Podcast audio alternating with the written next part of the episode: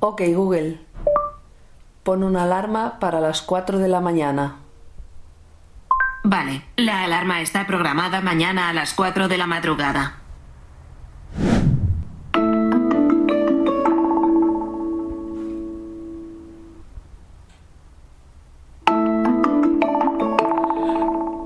Ok, Google.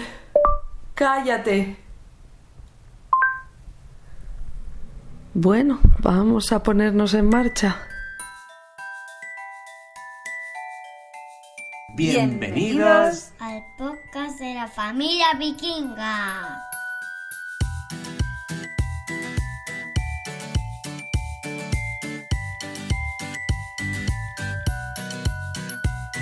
Hola, hola, bienvenidas y bienvenidos a este sexto episodio de la familia vikinga. Parecía que no, pero sí, empezamos 2020 con fuerza, con ganas y pues eso, con mucha ilusión de seguir grabando podcast cuando se pueda, eso también es verdad, y contaros muchas cositas sobre, bueno, sobre nosotros, sobre la crianza siendo padres ciegos y sobre todas las actividades que vamos haciendo con nuestro hijo. Hoy os vamos a contar cómo viajamos siempre junto a mi colega de micro, Juanjo. Hola, hola. Y, mm, y nos apetecía, de hecho empezamos, para que veáis que realmente lo vamos preparando con tiempo, empezamos estas navidades a grabar este episodio porque, bueno, pensamos que era un buen momento, ya que además íbamos de viaje, el contaros cómo lo hacemos tanto mm, lo que es el viajar en sí como personas con discapacidad, como el viajar con un niño pequeño. Así que no me enrollo más y adelante. Hola, buen día, buenos días. Buenos días.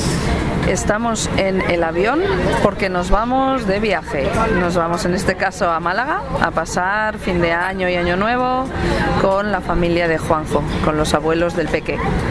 Así que aquí estamos y os queríamos contar un poco cómo viajamos ¿Cómo No- hemos llegado hasta aquí? y cómo hemos llegado hasta el asiento del avión.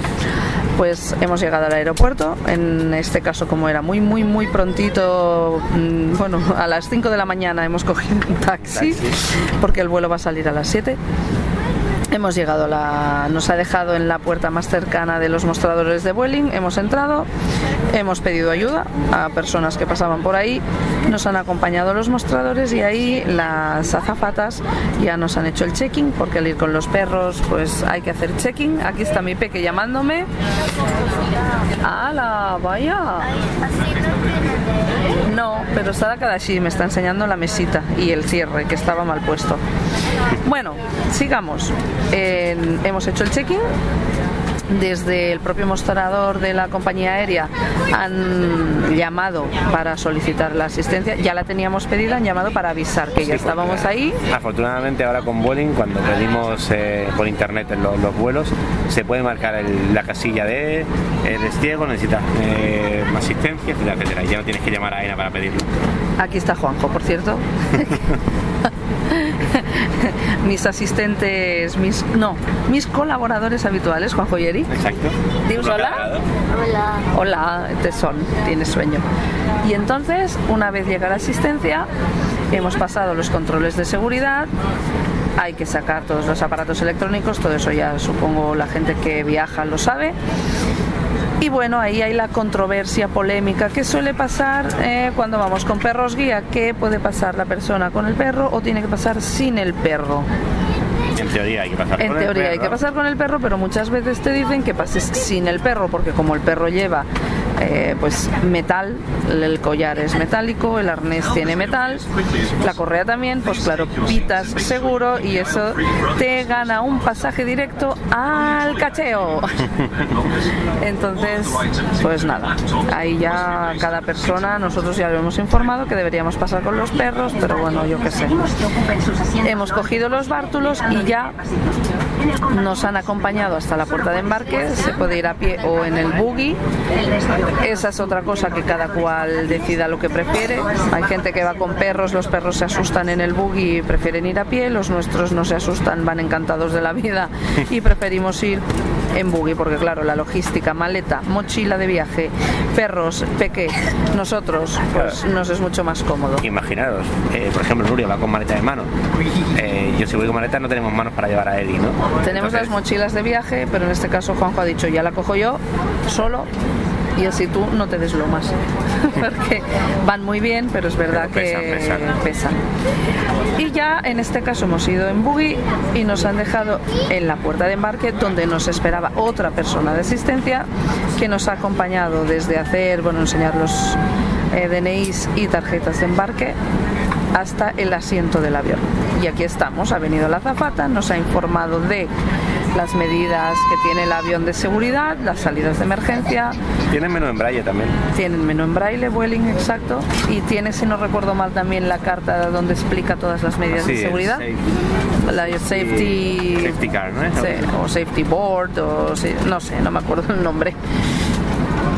Y nada, y aquí estamos esperando a despegar. Hemos entrado los primeros, suelen hacerlo así, las personas con necesidades especiales, las personas con familias, entramos primeros y cuando lleguemos a destino, en general desembarcamos los últimos. Ahí también en destino nos va a estar esperando una persona que subirá al avión, nos ayuda con los equipajes y nos acompaña hasta el punto de recogida. Llámale taxi si queremos ir en taxi, llámale familia si nos esperan, como es el caso, o lo que sea. Podemos ir por finger o podemos ir en remoto, que entonces, bueno, nos suelen poner en un, en un vehículo adaptado, porque usan los mismos para personas de movilidad reducida, como para nosotros, cualquier persona que necesite asistencia. de embarque. Les pedimos que ocupen sus asientos lo antes posible, dejando libre el Así que vamos a volar y luego seguimos. Hasta ahora. Hasta ahora. Bueno, después de escuchar cómo viajamos ahí en el avión y después de que supongo que habréis notado esa diferencia sutil de voz de la que tenía a la que tengo, Yo, de hecho, estaba a punto cuando he dicho empezamos con fuerza, estaba a punto de decir y con resfriado. también con, un- con fuerza y con un fuerte catarro, sí, sí. Además, lo hemos pillado los dos a la vez. Los tres, diría yo, más bien. Pobre. Esto de volver al trabajo y a la rutina, mucha gente parece ser que lo echa de menos, pero en esta santa casa va a ser que no. No. Echamos de menos vacaciones y pasar tiempo juntitos. Así estamos. Bueno, la cuestión que ahora lo que os queríamos contar, que nos ha faltado y me parece también súper importante es, vale, todo ese proceso es para cualquier persona que tenga, bueno, que solicite asistencia. Obviamente, cada, sobre todo cada discapacidad requerirá pues de unas atenciones o de, sí, de unas atenciones diferentes. Pero lo que ahora os vamos a contar es cómo lo hacemos además con nuestro hijo que ahora ya tiene 5 años, pero estamos viajando con él desde que tenía 10 meses. Exacto, menos de un año. Porque somos partidarios, creemos firmemente en que nos tenemos que adaptar todos, no solo nosotros a él, sino también un poquito él a nuestro ritmo de vida. Viajar es algo que para mí es fundamental, es importantísimo, para Juanjo creo que también, También. aunque sea porque su familia empezar, vive tengo que ir a Málaga. a mil kilómetros de aquí. Exacto. Entonces creímos que era muy buena idea que el chiquitín empezara a viajar, pues eso, de bien pequeñito y por supuesto la primera vez fuimos a Málaga. Exacto. Además, bueno, todo el mundo sabe, ¿no? Si, si los acostumbras de pequeños, normalmente luego mm, funcionan mucho mejor. La verdad es que sí y en nuestro caso, al menos por lo pronto, solo tenemos que halagos para nuestro peque en cuanto a su modo traveler. Y no es que sea nuestro peque, es que la verdad es que es súper bueno, se porta súper bien, Joelín. Ya lo sabéis, ya lo habéis visto. Mm, Nos levantamos a las 4 de la mañana. Madre mía. Salimos a las 5 de casa y el tío aguantó como un campeón. Bueno, luego se durmió en el, en El audio avión. que habéis escuchado es de las porque Seis, no, no, de las- 6.36. sí, exacto. Lo he mirado. bueno, que nos vamos por las ramas y se nos ve el Como plumero siempre. de papis Orgullosos. orgullositos de nuestro chiquitín. ¿Cómo lo hicimos las primeras veces mm, que Eric aún no andaba? Pues con una mochila de porteo ergonómica. A ver, cuenta, cuenta eso que es interesante.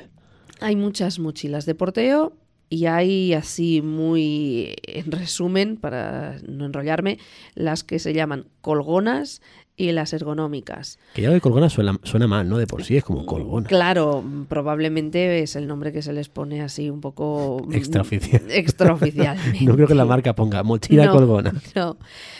Se les llama colgonas porque el niño queda apoyado, pues parece como que cuelga más, ¿no? Queda más apoyado en sus, en sus genitales. En cambio, en las ergonómicas quedan más sentaditos.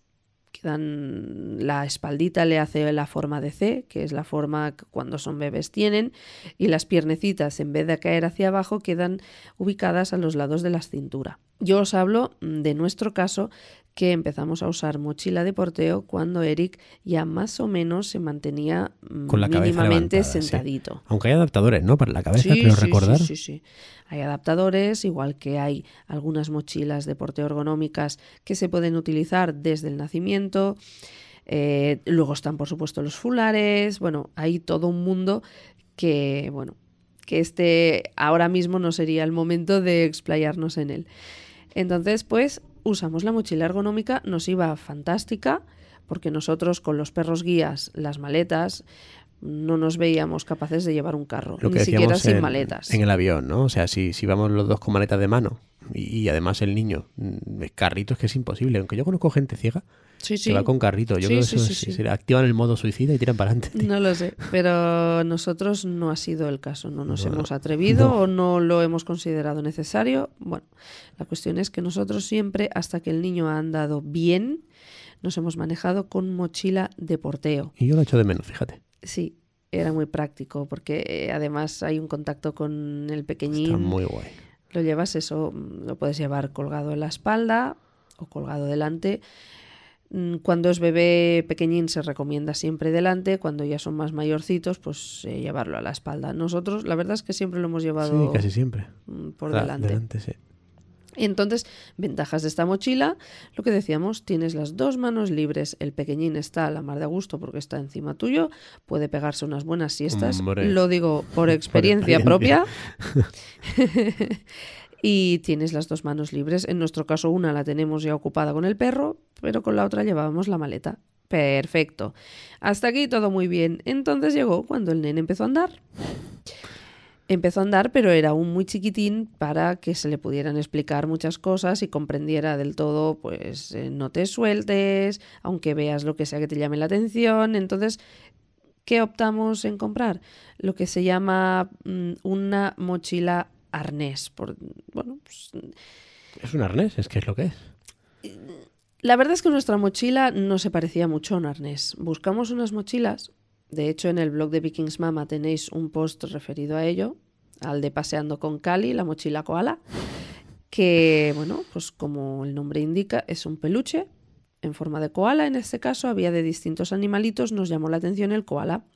Este peluche se lleva como una mochilita con sus dos asas, se ata en la cintura y lo que vendría a ser la colita del koala es del mismo peluche, pero es largo, es una correa larga que termina en un, ¿cómo lo diríamos? Bueno, pues en una, hace una, Una forma. Una forma de O. de anillita, Exacto. de O, exacto, que tú te pones en la muñeca y entonces tú vas con tu hijo de la mano, pero aparte llevas este extra de seguridad en la muñeca, que al niño le da por salir corriendo porque ve cualquier cosa o lo que sea, tienes ese, bueno, él se puede soltar de tu mano, pero tienes esa correa que lo limita.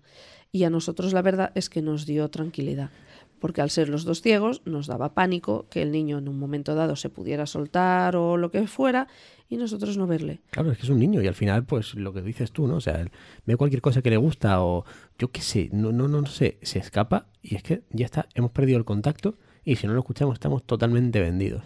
Exactamente. Y es algo que, como ya comentamos en el, uno de los anteriores podcasts, acuático, en el del parque acuático, pues es algo que yo mm, personalmente llevo horriblemente mal.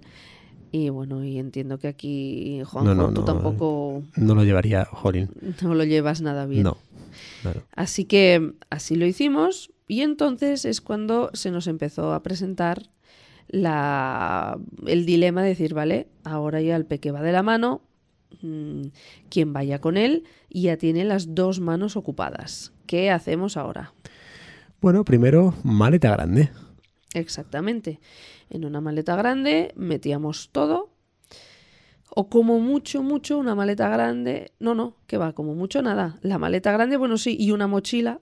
Que podía llevar la llevaba. Juanjo una mochila con la, su mochila del ordenador que va permanentemente con él, es como si fuera una tortuga. pues metía también algunas cosillas. Pero claro, eh, Eric se hizo mayor y por lo tanto sus cositas iban ocupando más. Eric ya ando mejor y bueno, ya dejamos de llevar esta mochila arnés, pero eso fue cuando él tenía que cuatro añitos, Cuatro tres años, y pico. sí, como mucho, bueno, yo diría cuatro recién cumplidos o una cosa así. Sí, la usó eso, que año y pico. Sí, ¿no? Porque hasta los dos años más o menos eh, le llevamos tranquilamente en la mochila, en Mm. la porteadora. Dos años como mucho. Exacto. Entonces ya iba de la mano, ya entiende, la verdad es que es un niño que no se ha soltado, supongo que el tener a los dos padres ciegos le da de manera innata un plus de responsabilidad, no lo sé. Él debe saber eso, que si sus padres, si él se va, sus padres no le van a ver dónde está. Y entonces ya lo de la maleta grande, pues algunas veces lo hemos usado, pero dijimos, oye, ¿y qué pasaría si llevamos mochilas de viaje? Y efectivamente, ¿Qué pasaría? Pues ¿qué pasó? Que lo probamos. que los reyes de este año, no del anterior, nos trajeron para cada uno una mochila de viaje. Y como dice Juanjo, la probamos en- cuando fuimos este verano pasado a Lisboa. Y la experiencia fue... Muy buena, muy deslomadora, pero muy buena. Sí, la verdad es que estuvo bien. A ver, ¿qué es lo bueno de estas mochilas? Claro, no penséis que es una mochila típica de ordenador, que tienes las, las cinchas de la, de la espalda y ya está. No, tienes la sujeción de la espalda, luego tienes una en el pecho y una en la cintura, es decir, te agarra todos los riñones, toda la espalda y también la sujeción del pecho, por lo cual repartes el peso súper bien. Aparte de que la mochila está acolchada, tanto en la espalda como en los tirantes. Están acolchaditos. Así que, pues eso, repartes bien el peso, aún y así es, Es una muy grande. pasada. Caben un montón de cosas, un montón de bolsillos. Entonces, claro, empiezas a llenar, a llenar, a llenar, no te das cuenta y cuando la levantas dices, uy, Ah, esto pesa. También es cierto que hay distintos tamaños. Las que nosotros tenemos son más o menos de 50 litros, que son de las medianitas. Así que le sacamos mucho partido. De hecho, las utilizamos en más de una semana, porque fue Lisboa y Y Málaga, empalmamos con exacto. Málaga, por lo cual, y en mi mochila, por ejemplo, llevaba todo lo mío y todo lo del niño. y Juanjo llevaba lo suyo y todas las cosas que yo le iba dando. Oye, pues el neceser de Eric, pues Aquí te cabe, ¿no? Aquí eh, arriba te cabe, ¿verdad? Pues venga, para adentro que va. Y, mm, y estamos contentos con, ex- con esta experiencia. Yo reconozco que soy un poco comodona y como práctico me va mejor la maleta en el sentido de que tengo las cosas más organizadas. La mochila es más, Sí, más estrecha al final, claro. Lo es más estrecha, es más incómoda cuando llegas a la donde sea, en tu alojamiento es más fácil abrir la maleta, está todo ordenadito, la mochila es un poco más a mí, ¿eh? para mí caótica. Bueno, y, y así es como actualmente estamos viajando con nuestro chiquitín. Él lleva su mochilita con sus juguetes, su bueno, sus cositas. Él ya sabe que tiene que llevárselo. A mí yo creo que de alguna forma le gusta, se siente Sí, le responsable, encanta. ¿no? De llevar sus cosas, llevo mis juguetes, los meto yo en mi mochila y cuando quiera los saco y juego con ellos. Bueno, Cuando vamos a viajar se lo decimos, venga cariño, prepárate tu mochila. Lo que tú quieras llevarte, la mochila está aquí, tú lo pones, venga. Y él está, pues eso, él se lleva su mochila, se acuerda de su mochila. Cuando llegamos a los controles de seguridad, saca la tablet de su mochila porque sabe que tiene que sacarla, luego se la guarda. Estamos, por supuesto, pendientes a él, pero es verdad que nos gusta irle dando su autonomía y su responsabilidad. exacto. Pero bueno, que nos volvemos a ir. Esta es la manera como viajamos. Seguro que alguna cosita se nos escapa. Ah, ¿ves? Y me acabo de acordar de la cosita que se nos iba a escapar. Otra medida de seguridad, ahora que no vamos con la mochila arnés y que en Ah, principio creo que Juanjo tiene pensado en que grabemos un podcast completo al Sí, respecto cuando la cosa esté mejor de accesibilidad, es que le compramos precisamente para ir a Portugal un reloj que se llama Soy Momo y que sirve tanto para que el niño pueda llamarnos en caso de emergencia, le podemos meter contactos. De hecho, ya tiene el mío y el de Juanjo, nos puede llamar, nosotros le podemos llamar a él tiene su tarjeta SIM, el reloj. Y también le podemos eh, saber dónde está gracias al GPS y también haciendo que el reloj suene. Por ejemplo, estamos en el parque.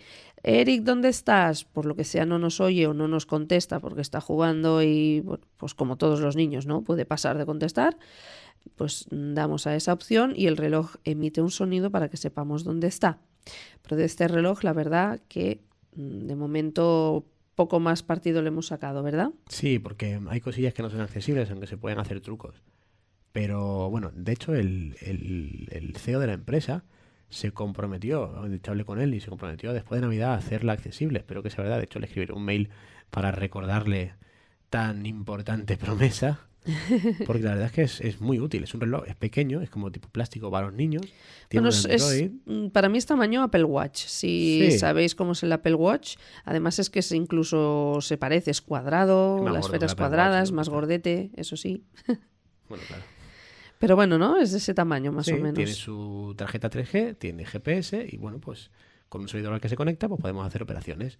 Llamarle, ver dónde está, organizar una ruta, hacer que suene, como dice Nuria.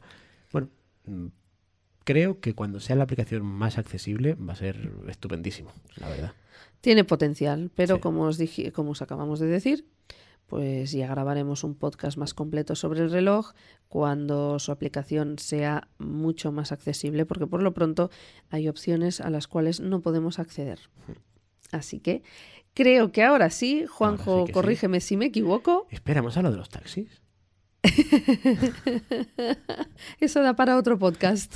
Sí, pero bueno, digamos que a veces pasa que ahora es cierto. Mira, ya digo como Eric, pasa que Mm, Lo que pasa es que es cierto que hemos conseguido una compañía aquí en Barcelona que va muy bien y desde que la usamos no hemos tenido ningún problema. Sí que es cierto que cuando los taxistas ven a dos perros, dos personas ciegas, un niño, maleta, mochila, yo no le veo la cara, pero no hace falta. De hecho, muchas veces nos han dejado tirados, con eso lo decimos todo. Así que imaginaros el pequeño problema. Sí, que además se agrava porque nuestro hijo ya se da cuenta y ya te pregunta, mami, ¿Por mm, qué ¿por qué nadie ido?" nos quiere subir? Sí. Mm, etcétera. Pero bueno, como he dicho, esto da para otro podcast. Exacto, ya tenemos dos. Así que, de todos modos, ya lo sabéis, los perros guías, al menos en España, pueden acceder a todas partes por ley, exceptuando UCIs, quirófanos y Cocina de mm, restaurantes. cocinas de restaurantes. Que ahí, en este último punto, no tengo claro del todo, todo si es por ley que no pueden acceder o es más bien por sentido común Creo y tal. por ley, pero vamos, Pero bueno. No, exacto. Pero en cualquier caso, al tema que nos ocupa, que es viajar, los perros pueden acceder a todas partes, aviones, trenes, autobuses, por supuestísimo, taxis, por mucho pelo que dejen y mucho que les pueda reventar a algunos. Que en parte yo lo entiendo, pero Sí, es que claro es que lo que entiendo. es su trabajo. Pero a mí me da igual, ponle, yo no me voy a ofender, una sábana, una mantita. De hecho, mucha gente que, que lleva a nuestros perros en sus coches lo hacen y a mí me claro. parece estupendísimo. No nos Así que- liemos. no, exacto, que ya nos hemos vuelto a liar, madre mía.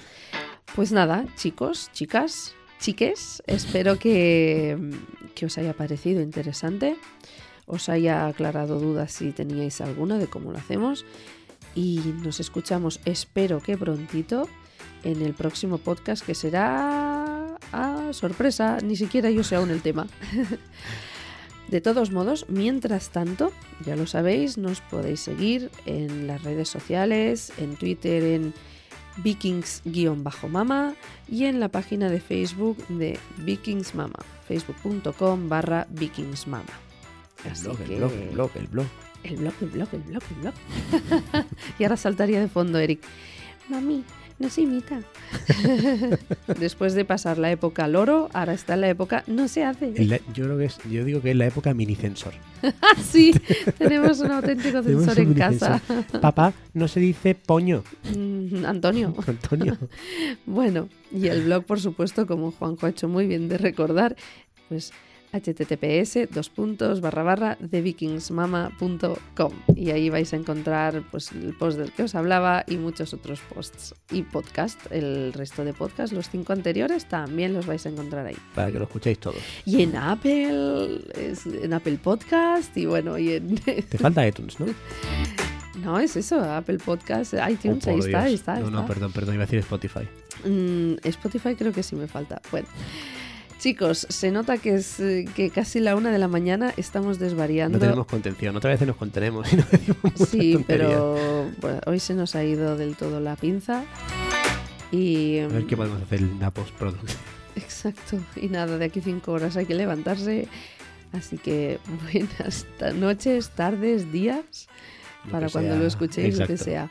Un abrazo de la familia vikinga y hasta la próxima. Hasta luego. there he is.